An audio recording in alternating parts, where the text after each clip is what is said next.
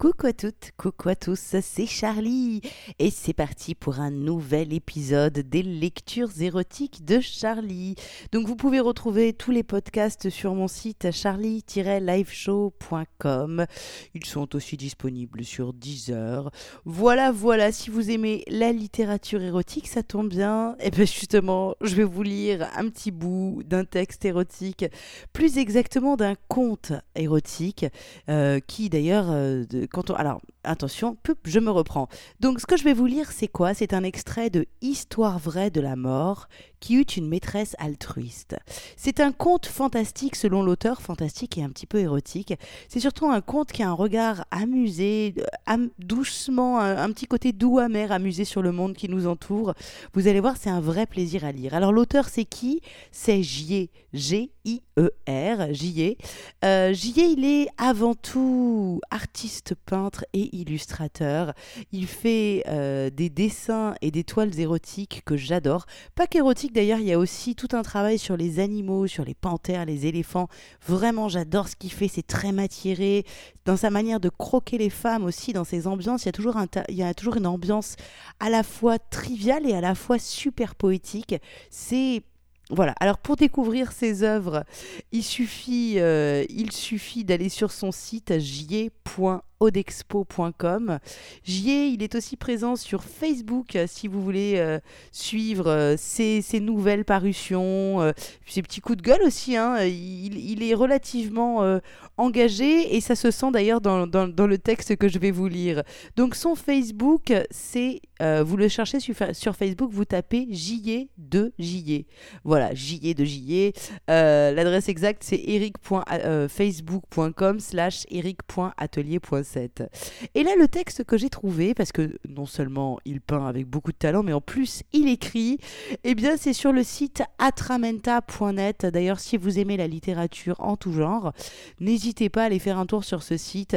C'est un site qui a été fait par des passionnés de littérature. Il y a plein d'œuvres en lecture libre. Il y a aussi, euh, si vous êtes euh, écrivain vous-même, c'est un moyen de s'auto-publier. C'est vraiment intéressant ce qu'ils font. Donc, atramenta.net.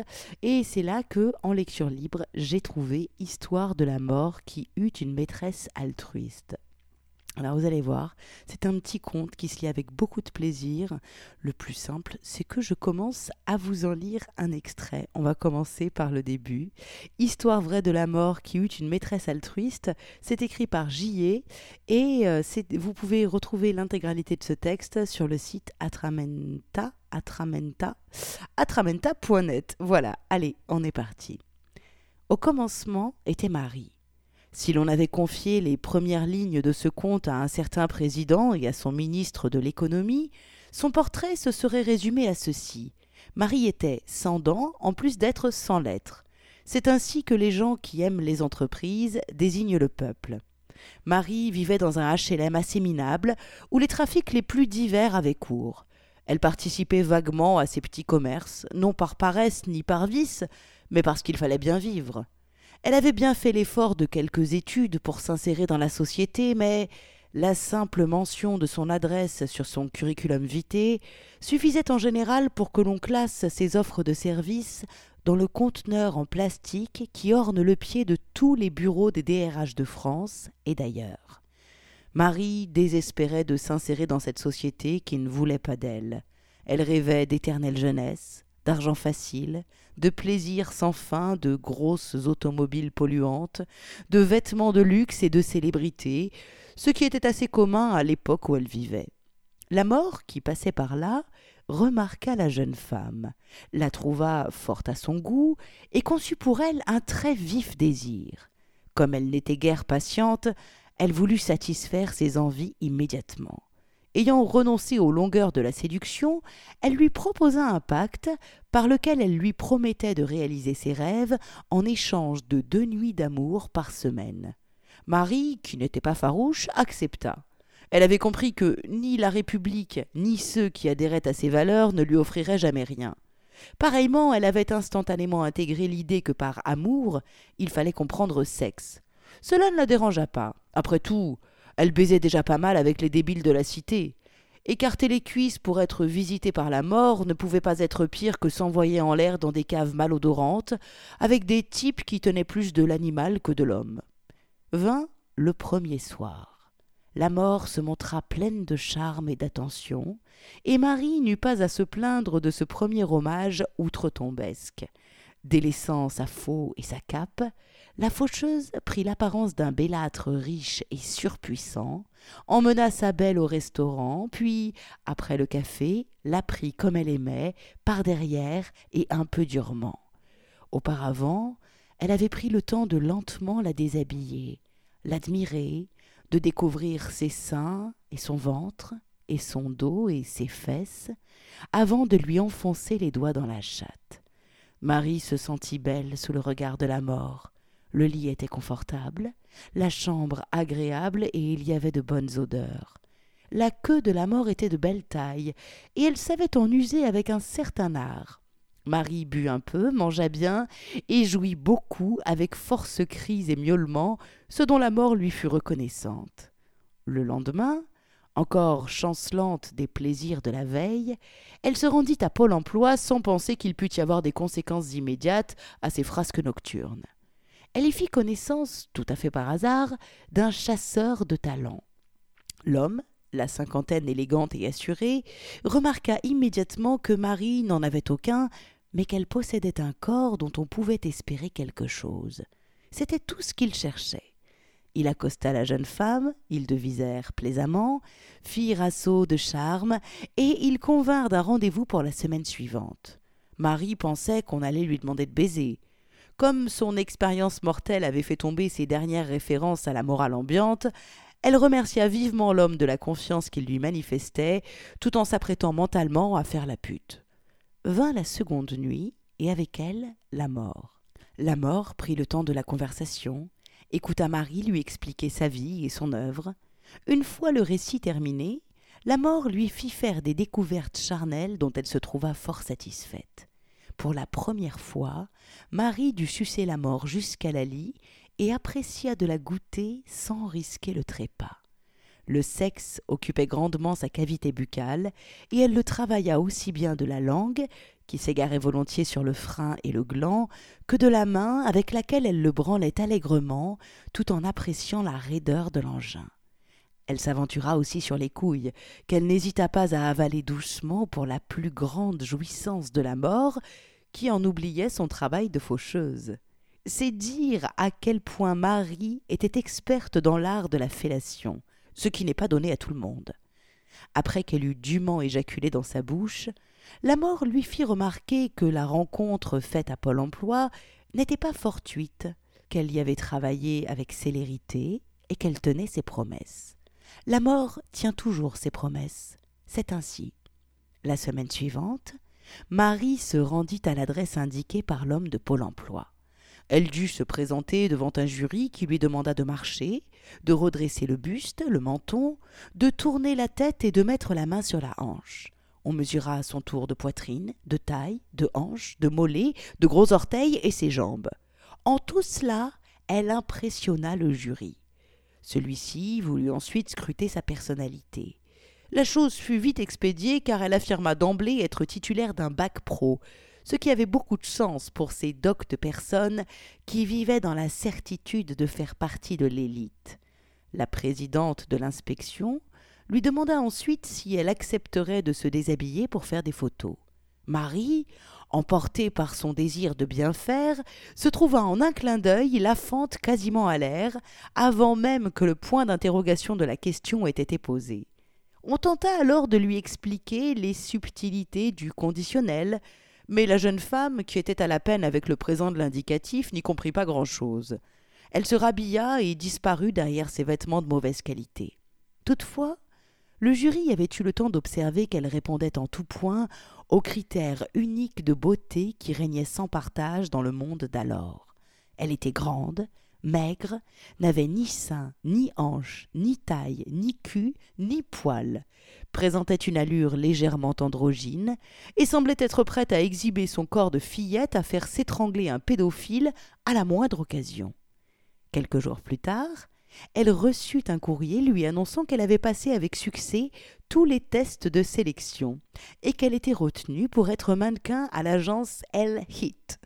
La mort avait donc respecté les clauses de son contrat.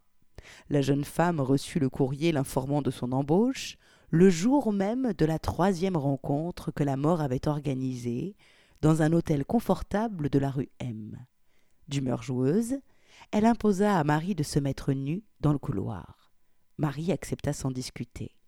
Elle resta ainsi dévêtue ce qui lui sembla être de longues minutes. Tiraillée entre la peur d'être ainsi surprise et l'excitation qui naissait de la situation, elle ne savait si elle éprouvait du plaisir ou de la contrariété. Elle conclut que la peur qui lui tenait au ventre était aussi à l'origine de ses envies et du désir qui montait le long de ses jambes. Elle testa sa chatte du bout des doigts. Pas de doute, elle mouillait. La mort lui demanda bientôt de pénétrer dans la chambre. Elle était dissimulée derrière un paravent, de sorte que Marie ne pouvait la distinguer. Puis elle reçut l'ordre de monter sur le lit et de se vêtir des effets posés sur celui-ci. Il consistait en une ceinture de chanvre. Ceins-toi la taille avec la corde, commanda la voix. Laisse pendre le plus long bout à terre entre tes jambes. Marie s'exécuta. Maintenant, ouvre le coffret qu'il y a devant toi. Marie ouvrit la boîte, qui contenait un superbe plug d'un beau noir laqué. Je pense que tu comprends ce que j'attends de toi. Certes oui. Marie se fourra doucement le plug dans l'anus. Elle le fit entrer lentement, en donnant de jolis mouvements de rotation à l'engin pour qu'il pût la pénétrer en douceur, en respectant son anatomie. Alors, c'est. c'est très bon, répondit Marie qui commençait à perdre la tête. Reste debout, ferme les yeux. La mort, qui était restée dans le dos de Marie, saisit la longe qui pendait entre ses jambes et la tira violemment de sorte que la cordelette s'enfonça dans la fente de Marie et disparut comme digérée par les lèvres grandes et petites, arrachant à la soumise un cri dont elle ne savait pas très bien s'il était de douleur ou de plaisir. Puis la mort la travailla avec le plug, et lorsqu'elle le retira, ce fut pour l'enculer gaillardement. Marie cria beaucoup, mais cette fois elle n'avait plus aucun doute sur le fait que la mort lui arrachait des cris de plaisir et qu'elle succombait à de magnifiques orgasmes post-mortem. Baisée, sodomisée, sucée et pénétrée maintes fois, Marie offrit vaillamment tous ses orifices jusqu'à une heure avancée de la nuit, à laquelle la mort mit un terme, car il lui fallait accomplir la besogne pour laquelle elle n'avait déjà que trop tardé.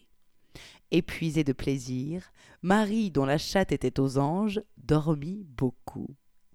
La célébrité de Marie fut rapide et pour tout dire immédiate.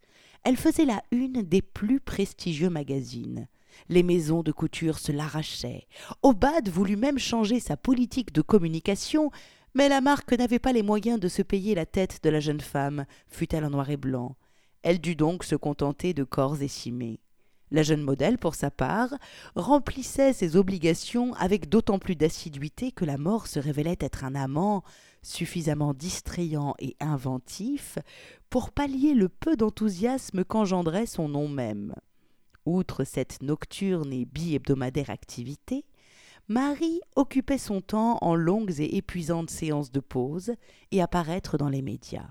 On la vit donc chez Ardisson, Ruquier, Drucker, Arthur, Delarue, Coé, Cyril Hanouna et quelques autres acteurs de la vie médiatique. Marie y brillait surtout par la profondeur de son décolleté. Quoique ayant assez peu de goût pour l'abstraction, elle conçut après quelque temps que sa popularité était basée sur un néant dont on faisait beaucoup de bruit. Celle-ci consistait en l'image que les infographistes donnaient d'elle car, selon les magazines, son tour de poitrine pouvait passer de 70C à 95A sans que le public trouvât à y redire. Ses lèvres étaient plus ou moins pulpeuses, ses jambes plus ou moins longues, ses yeux plus ou moins verts, et ses cachets plus ou moins importants selon qu'elle était plus ou moins nue. Il lui vint à l'esprit que sa notoriété pourrait avoir une utilité sociale réelle et mesurable. Ainsi, Marie s'adonna aux saines joies de la conception. elle élabora une savante architecture afin de donner un sens à sa vie et d'aider son prochain. Ceci n'était pas prévu dans le pacte. Le temps passa, et entre séances photos, avions, voyages et parties de turlute, Marie affina son plan machiavélique qu'elle commença à mettre en œuvre en refusant une certaine nuit de se laisser toucher par la mort. Celle-ci, avec amabilité, lui fit remarquer qu'elle était liée par contrat. Marie lui fit alors observer que ce dernier ne stipulait pas expressément que l'acte dut être consommé. S'ensuivit alors une longue et fastidieuse discussion de juristes, au terme de laquelle il s'avéra que Marie avait raison. Elle consentit cependant en un long effeuillage, fit perdre la tête à la mort qui se trouvait déjà assez dépitée de cette surprenante interprétation du texte qu'elle avait elle-même écrit. Longuement, Marie ôta ses vêtements, se caressa les seins, les pinça, les tritura, fit de même avec son con qu'elle ouvrit largement pour que la mort pût contempler les dentelles pourpres qui la rendaient folle. Marie y introduisit ses doigts, se masturba interminablement, se titilla un clitoris démesurément gonflé par l'excitation, comme par le fait d'avoir joué un bon tour à la mort, ce qui n'est pas si courant. La jeune femme ne fit rien de plus lors des rendez-vous suivants, et la frustration de la mort augmentait proportionnellement à la célébrité de Marie qui s'amplifiait chaque jour davantage.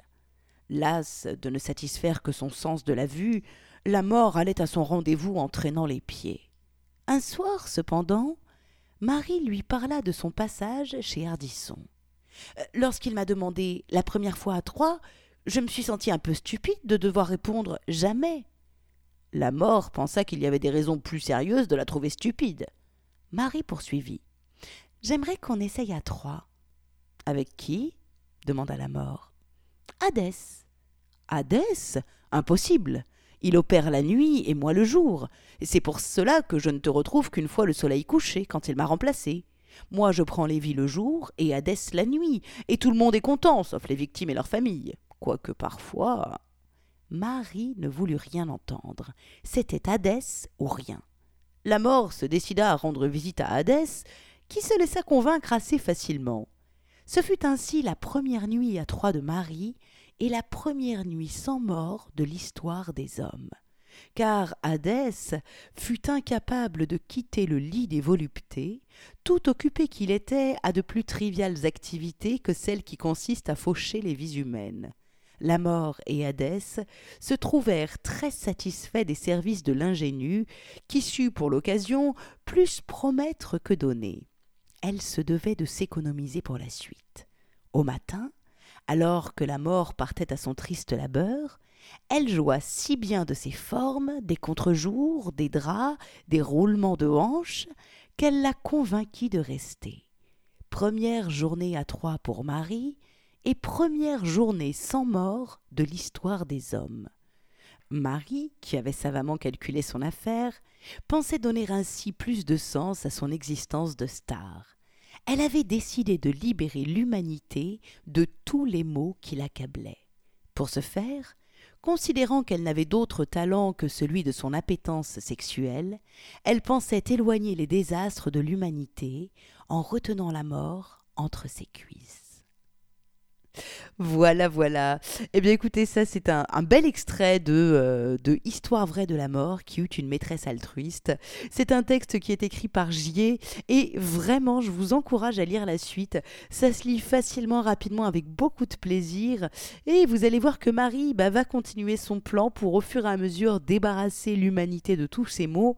Sauf que, sauf que, l'humanité n'est pas si contente que ça de ne plus avoir de mort, de maladie, de désespoir parce que la mort, la maladie, le désespoir, eh bien, ça fait vivre tout un tas de gens, c'est vrai.